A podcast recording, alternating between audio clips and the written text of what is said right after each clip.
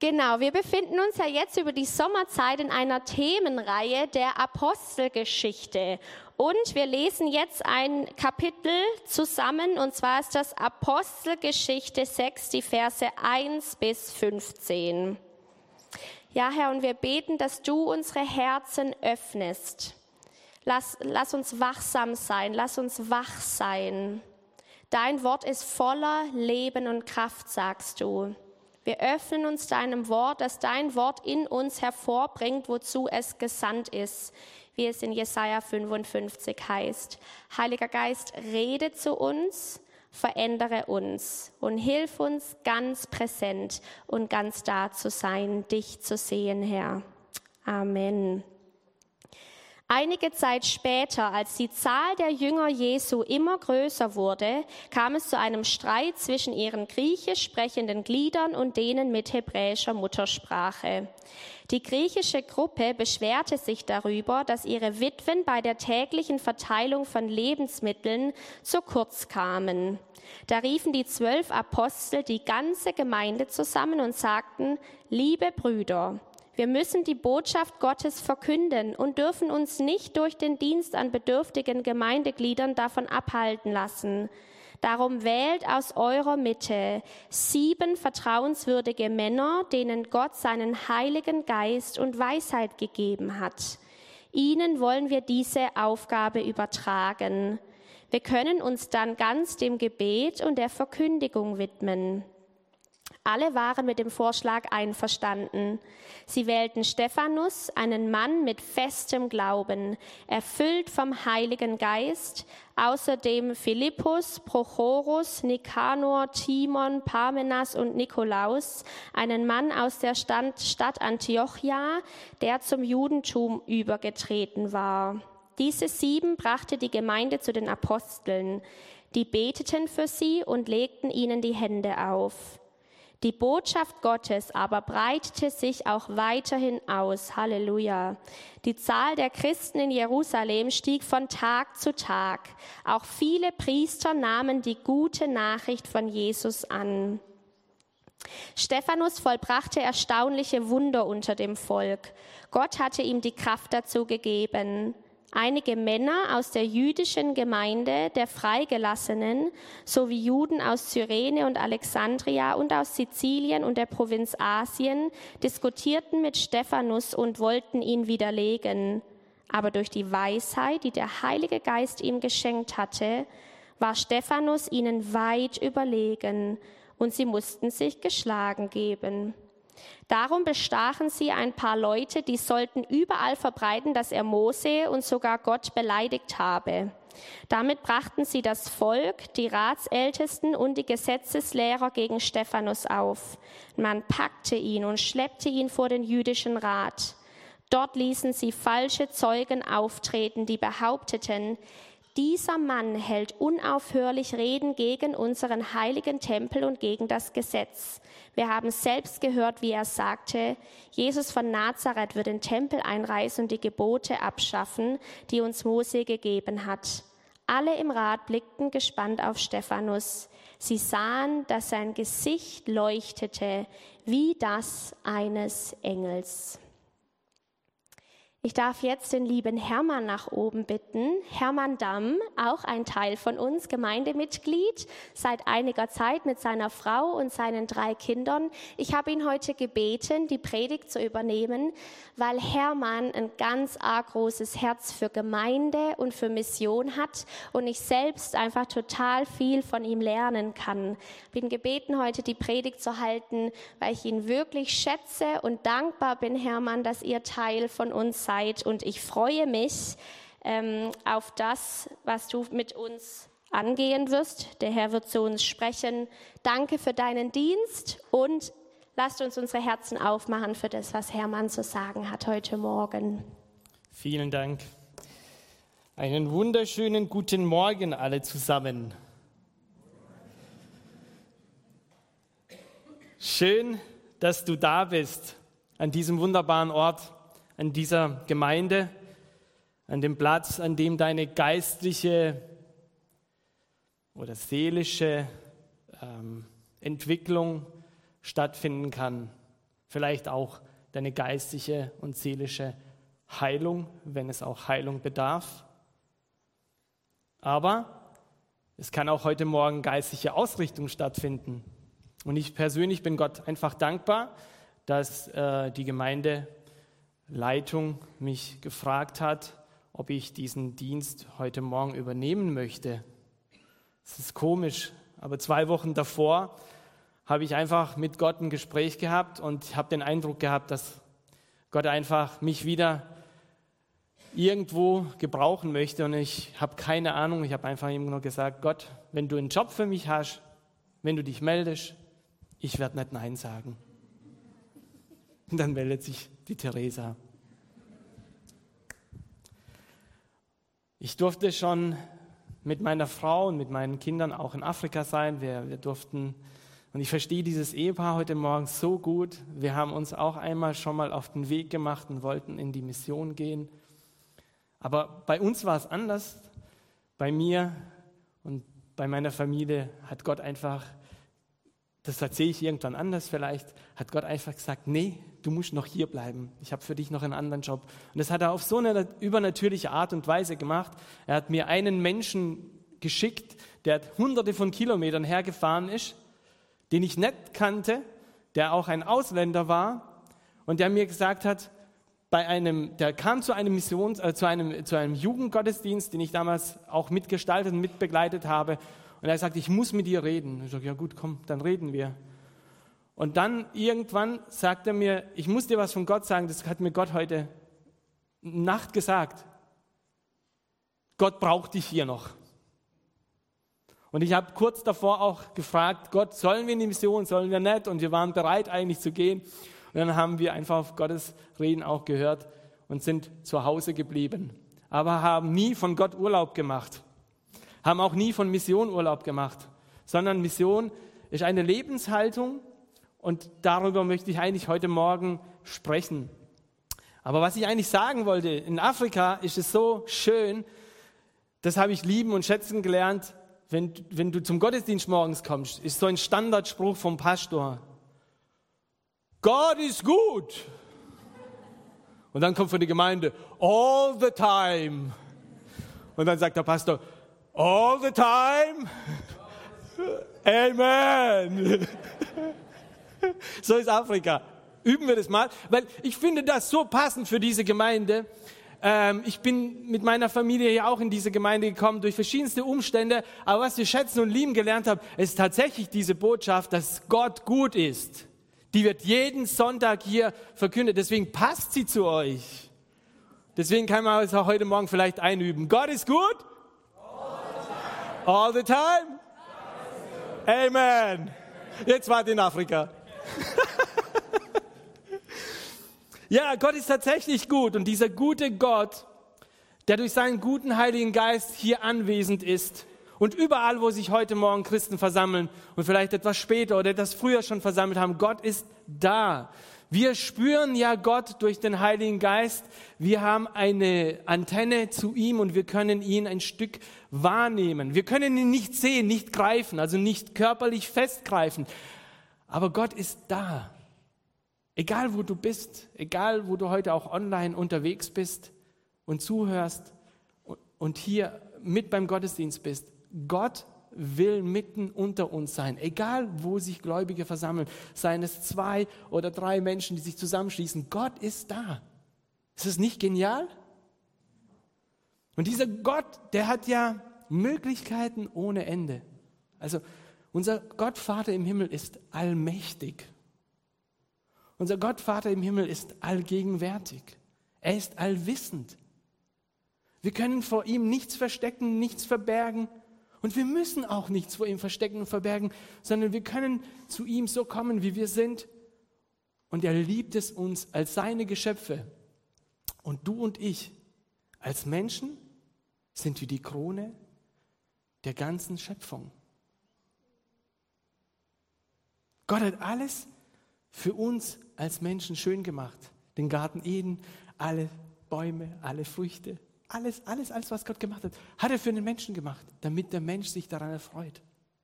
Und diesem Geschöpf, dem Menschen, möchte Gott Gutes tun.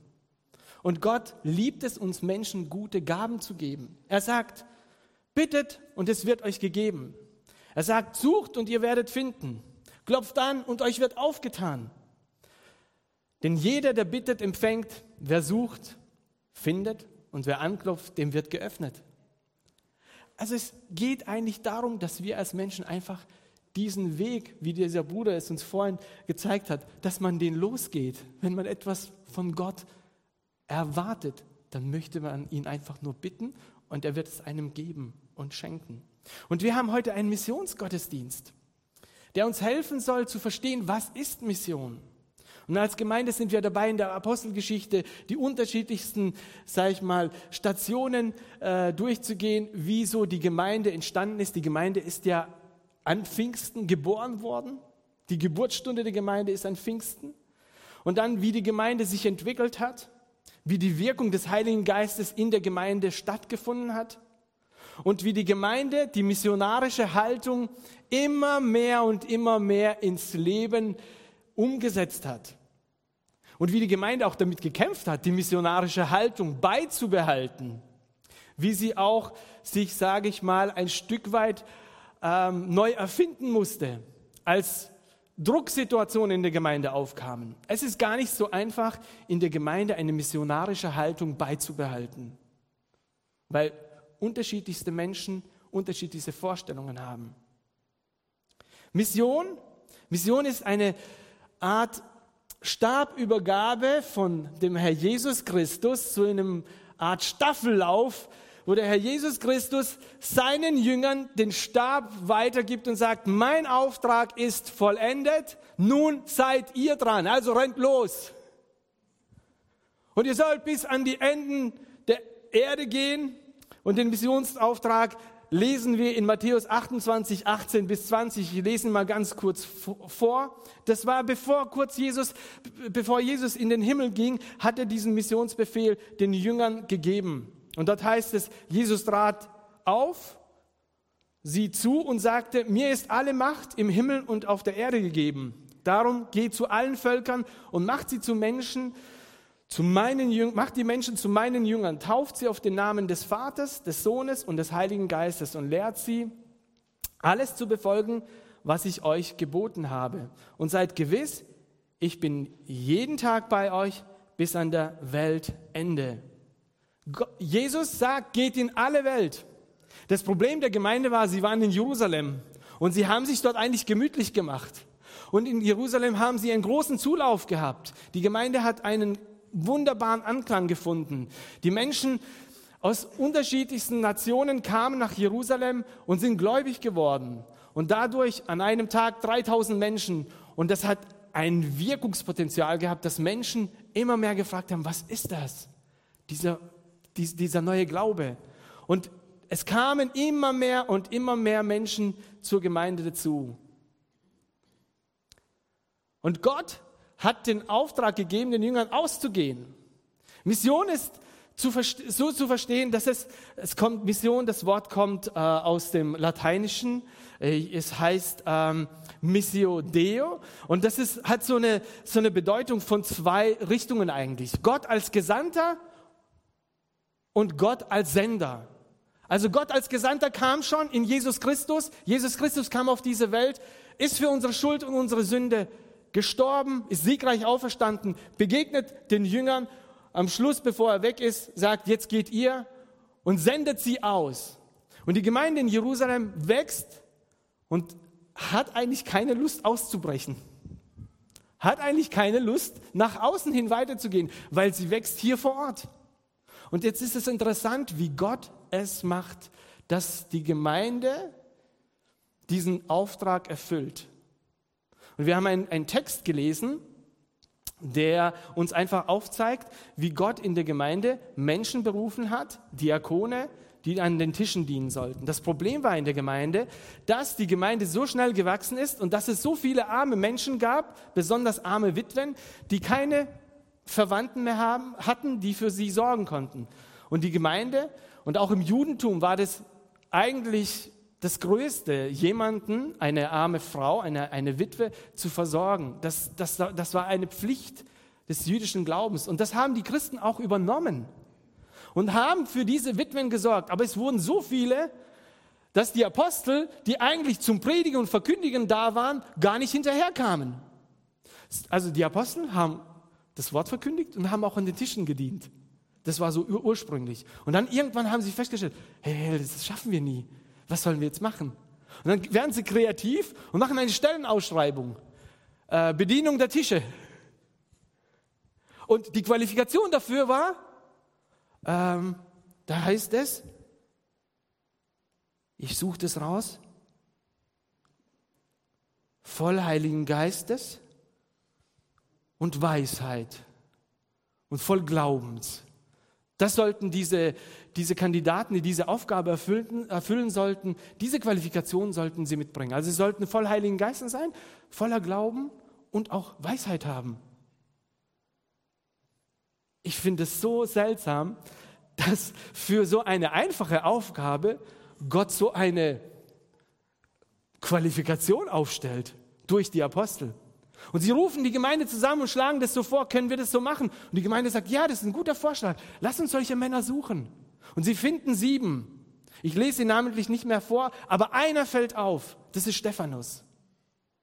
Und Stephanus ist ein Mensch, an dem wir lernen können, wie praktische Mission Tag für Tag einfach gelebt werden kann und wie Gott durch diese praktische Mission, also diese, durch dieses Dienen an den Tischen, äh, Essen bringen, versorgen, das, das, das war die Aufgabe. Also die Versorgung mit Lebensmitteln, einfach, dass es den Witwen gut ging.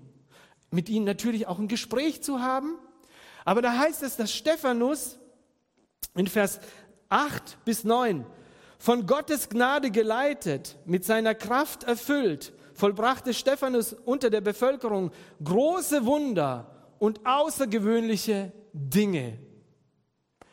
So schade, dass die Apostelgeschichte nicht weiter ausholt. Mir wäre es so interessant, was ist denn mit große Wunder gemeint? Also, was ist denn mit diesen außergewöhnlichen Dingen gemeint? Was hat Stephanus gemacht? Also Spekulationen als Christen dürfen wir jetzt hier nicht reinlegen. Aber was ist das größte Ding, dass wir, wo Jesus sagt, seinen Jüngern, ihr werdet noch größere Dinge tun, als, als ich tue. Was ist das Größte, was wir unter dem Himmel hier tun können im Namen Gottes? Einen Menschen zum Glauben führen, ihm Jesus lieb zu machen ihm Jesus einfach nahe zu bringen, dass Jesus dein persönlicher Schöpfer bist, dass du durch ihn gemacht bist, dass du durch ihn gewollt bist, dass du zu ihm eigentlich gehörst. Weil das Ding heute in unserer Gesellschaft, die wenigsten Menschen wissen, warum sie hier auf der Erde sind. Und die Mensch, wenigsten Menschen wissen, was ist der Sinn des Lebens. Ich kann es einfach aus seelsorgerlicher Sicht sagen, diese, diese Fragen, wenn man die öffnet, dann wissen die wenigsten Menschen eine gute Antwort darauf. Und ehrlich gesagt wusste ich es auch nicht. Ich musste das auch erst durch das Wort Gottes entdecken. Und Stephanus machte einfach, ich vermute es, also das ist jetzt wieder Spekulation, aber ich vermute es, er machte Jesus einfach den Menschen so lieb, dass die Menschen gar nicht konnten und diesen Jesus annehmen wollten. Und das hat eigentlich in, der, in, in Jerusalem was Positives bewirkt, dass viele Menschen dadurch auch zum Glauben ging, kamen, aber es gab auch Neider. Es gab auch Menschen, die das nicht wollten. Deswegen, vielleicht blendest du den, den, äh, die, die Präsentation ein, dass ich einfach meine Schaubilder, die ich vorbereitet habe, auch erkläre. Im Alten Testament, ganz wichtig zu verstehen, bei der Mission im Alten Testament, ist ganz wichtig, war alles auf Jesus hingeführt. Die Menschen im Alten Testament haben auf Jesus gehofft. Und die Verkündigung im Alten Testament war, es wird irgendjemand und irgendwann ein Messias kommen, der wird mich erlösen, der wird uns erlösen als Volk, als Nation von unserer Schuld, von unseren Sünden. Weil seit dem Rausschmiss aus dem Garten Eden war der Mensch sozusagen auf der Suche nach diesem früheren Leben, wo der Messias, wo Gott herrscht und regiert. Und daraufhin haben alle Prophetien äh, gezeigt und äh, haben gesprochen davon. Und alle Propheten, Jesaja, Jeremia, die kleinen Propheten, wie sie alle heißen, haben auf Jesus hingedeutet.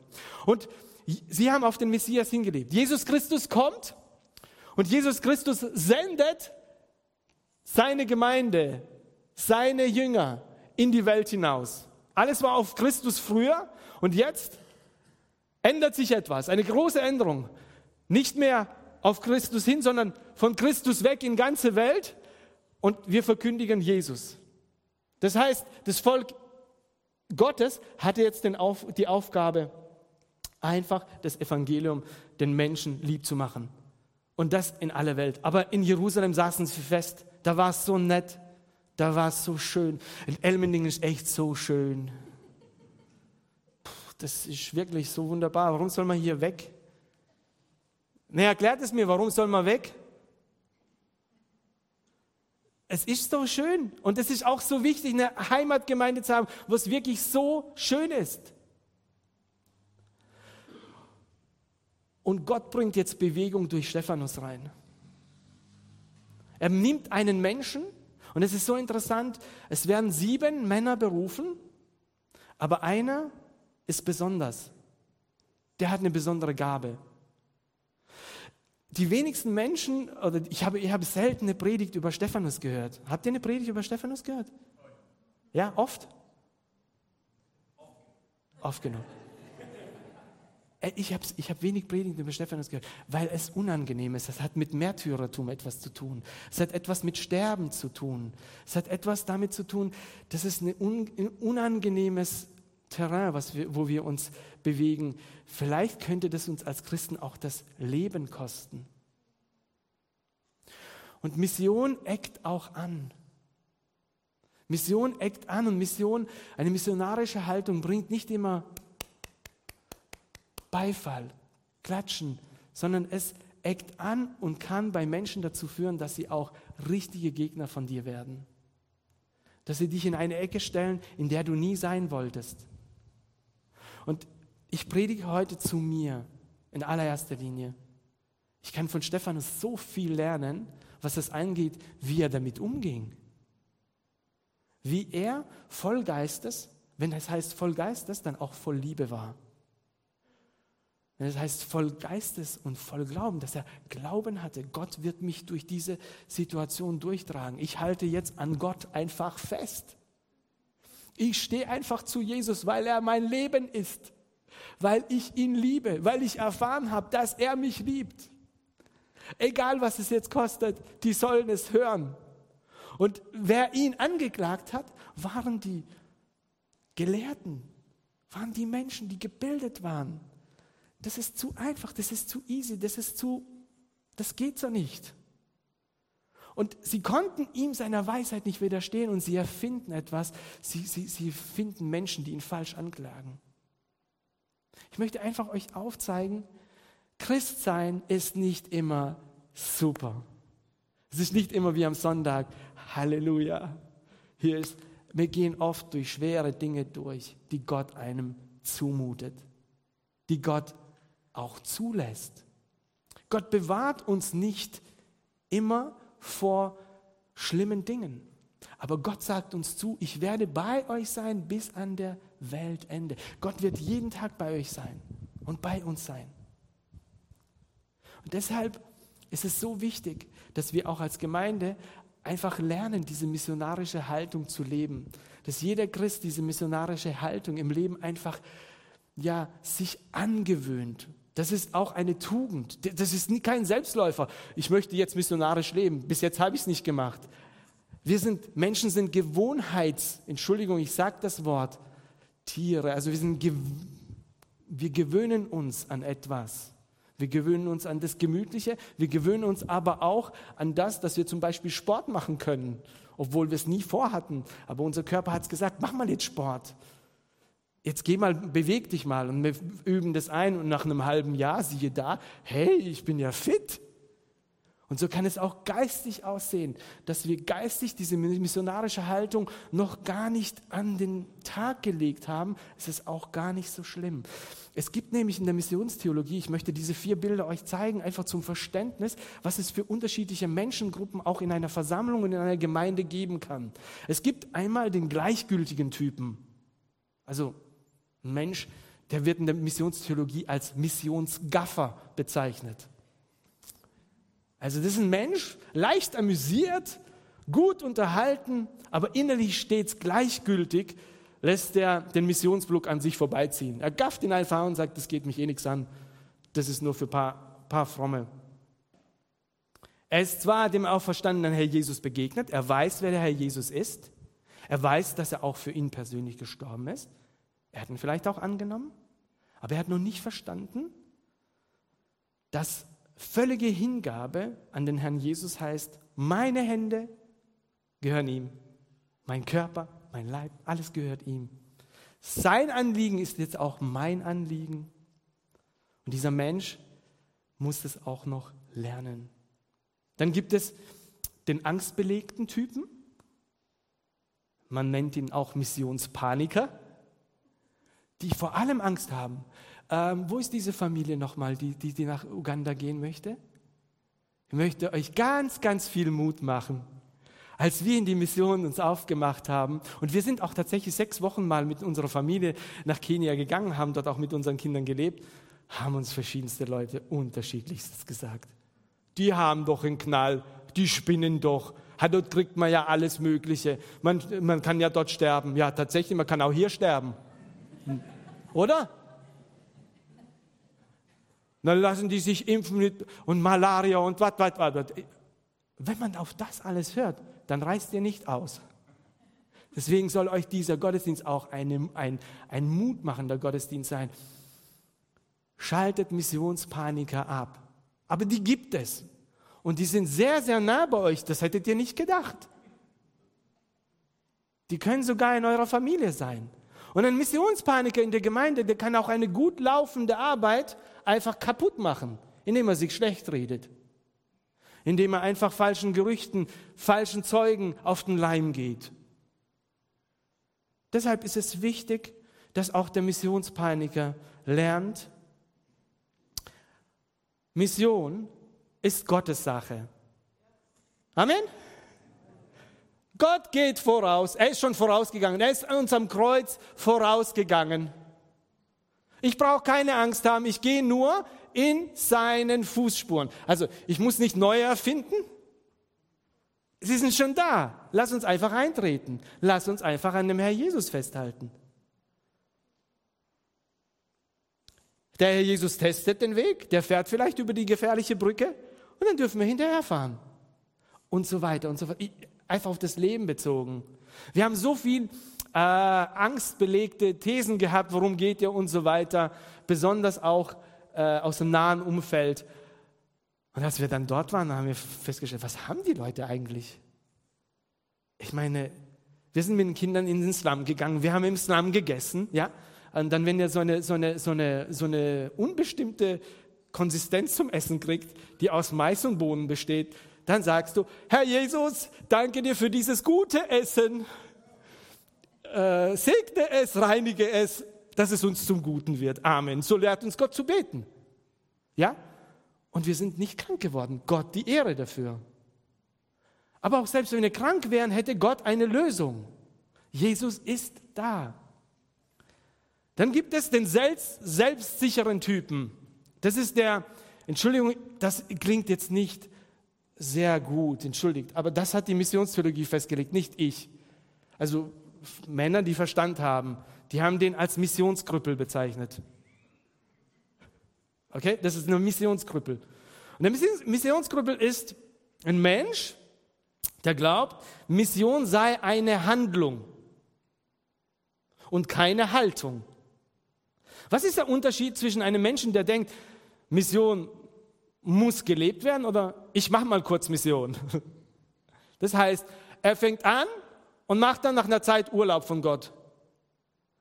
Schlimm wäre, wenn Gott von ihm Urlaub machen würde. Aber so denken wir manchmal und so habe ich auch gedacht. Ich gehe in die Kirche, ich zahle meinen Zehnten. Das dankt doch, oder? Reicht es, den Zehnten zu geben? Natürlich reicht das. Aber Gott will dein ganzes Herz, deine ganze Haltung, dein ganzes Leben. Nicht nur hier hast du Almosen Gott. Gott ist an unserer Person interessiert, an unserem ganzen Dasein, an, unserem ganz, an unserer ganzen Existenz. Und dieser Mensch, der so ist, Gott sei Dank bin ich neu in dieser Gemeinde, ich kenne keinen. Also das kann, das, also ich, ich kenne keinen und das, ich rede über keinen und ich denke über keinen. Das ist das, das sehr, sehr Gute. Also du kannst heute mir nicht vorwerfen, du sprichst von mir, weil ich dich nicht kenne. Ja? Gott möchte einfach zu dir sprechen. Gib einfach deine ganze Lebenshaltung, dein ganzes Leben mir. Ich will es gebrauchen zu meiner Ehre. Aber dann gibt es auch den Begeisterten, der Missionsfan. Der Missionsfan ist ein Mensch, der hängt an den Lippen des Missionars, wenn ein Missionsblock ist, der hängt da dran und der geht mit und was weiß ich, der unterstützt, wo er kann und wie er kann, zu 100 Prozent und er geht oft auch über die Grenzen. Der muss aufpassen, dass er unterwegs nicht verbrennt, okay? Er muss einfach bei Jesus auch rechtzeitig auftanken, bei Jesus auch Halt machen, bei Jesus ausruhen, bei Jesus dann neue Kraft sammeln und dann vielleicht wieder weitergehen. Liebe Freunde, liebe Geschwister, Stephanus war ein Mensch, der diese Lebenshaltung hatte. Gott gebrauche mich. Und er ging aufs Ganze. Nicht jeder muss den Weg des Stephanus gehen. Die anderen sechs Diakone sind nicht den Weg gegangen. Wir lesen zumindest nichts davon. Aber von Stephanus wird es uns berichtet. Und wenn die Bibel uns etwas berichtet, dann meint sie, das ist sehr, sehr wichtig. Also wir haben ja in der Bibel nur Ausschnitte aus dem Wort Gottes, was Gott wirklich wichtig ist. Es gibt ja noch viel, viel mehr Informationen, die wir im Himmel erfahren werden, was da stattgefunden hat. Aber hier tut Gott uns einfach ein bisschen den Vorhang weg und zeigt uns, wie es ausgesehen hat zu der Zeit, als die Gemeinde sich in Jerusalem gemütlich gemacht hat. Wie kriegt Gott die Gemeinde aus Jerusalem raus? Das ist so interessant, wie er das macht. Er braucht eigentlich nur einen Menschen, der voll entschlossen, wie der Herr Jesus sagt, ein Samenkorn ist. Dieses Samenkorn fällt in die Erde und es stirbt. Und es bringt was? Was bringt es? Viel Frucht. Es bringt viel Frucht. Und Stefan ist, ist so ein Samenkorn, das bereit ist, in die Erde zu fallen. Und er spricht mit den Übrigens, der Stephanus war kein Apostel, er war nur ein Diakon und er hält die längste Predigt, die längst dokumentierte Predigt in der Bibel. Ihr findet von keinem anderen so eine lange Predigt am Stück. Also am Stück, natürlich, der Herr Jesus hat viel gepredigt, aber außer dem Herr Jesus, so eine Predigt am Stück, wo er einfach von, von, von Adam anfängt bis, bis zum Schluss. Ich weiß nicht, wie lang die Predigt war, aber sie hat, die, sie hat die, die Pharisäer und die Schriftgelehrten fertig gemacht. Und sie waren bereit, ihn zu löschen. Und jetzt finde ich das so interessant. Der Stephanus hat keine Angst davor. Ich hätte Angst. Was passiert mit ihm? Was passiert mit ihm? Na, also lieber Mund halten. Stephanus hat ging aufs Ganze und er sagt ihnen einfach die Wahrheit, aber er tut es mit Liebe. Er tut es mit Bestimmtheit. Und ich glaube, das hat sie noch, noch mehr aufgeregt. Und das heißt nämlich von ihm, das, was die Theresa gelesen hat, oh Theresa, wo ist die Zeit? Bin ich, wie, wie, wie viel habe ich schon überzogen? Ah, okay, gut. Ich sage bald Amen. Ähm, da heißt es in, in Kapitel 6, zum Erstaunen sahen sie, dass sein Gesicht leuchtete wie das Gesicht eines Engels. Das hat sie aus dem Konzept gebracht. Und es kam so, dass sie beschlossen haben, wir steinigen ihn. Wir bringen ihn jetzt einfach um. Und bei der Steinigung helfen verschiedenste Menschen mit. Und da wird uns einfach eine Randnotiz gegeben, dass auch Saulus da war, der die Kleider der anderen bewachte, dass sie nicht wegkommen bei der Aktion. Saulus, der später ein Paulus wurde, aber Saulus, der erst einmal ein heftiger Verfolger der Gemeinde Jesu wurde. Der heftigste, der radikalste, der schlimmste, kann man sagen, der in die Häuser ging und die Gläubigen aufgesucht hat.